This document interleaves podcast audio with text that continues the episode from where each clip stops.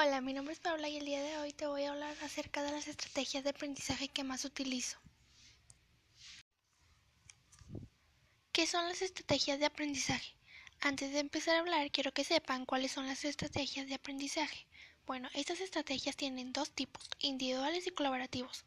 Las individuales son los mapas mentales, los mapas conceptuales, los cuadros hipnópticos, los collages, la exposición oral, la práctica reflexiva, reporte de lectura, simulación, trípticos, diagramas y líneas del tiempo.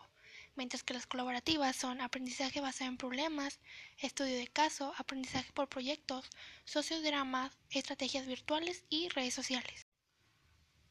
La estrategia de aprendizaje que yo más utilizo es el reporte de lectura, porque esta estrategia nos permite leer un texto para elaborar un reporte en el que se subraya, resume, identifica y separan las ideas principales y se formulan cuestionarios para comprender el texto. Algunas de sus características son que contienen datos bibliográficos, tema principal, esquema interno del texto, ideas secundarias y principales y redacción del reporte. Anchor posee un inmenso potencial en muchos ámbitos para los bloggers y creadores de contenido, así también para las personas que quieran compartir sus conocimientos sobre temas.